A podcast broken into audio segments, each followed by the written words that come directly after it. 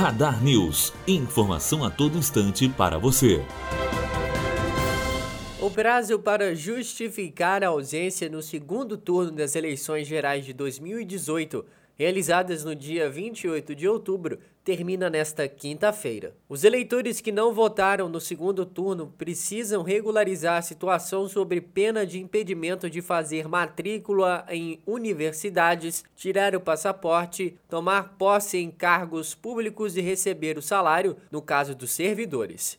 Segundo o Tribunal Superior Eleitoral, o não comparecimento injustificado no dia da eleição é irregularidade punível com multa. Pela Constituição, os brasileiros com idade entre 18 anos e 70 anos são obrigados a votar. Após três ausências consecutivas não justificadas, o título de eleitor é cancelado. Matheus Azevedo, aluno do primeiro ano de jornalismo direto para a rádio Unifoa, formando para a vida. Radar News, informação a todo instante para você.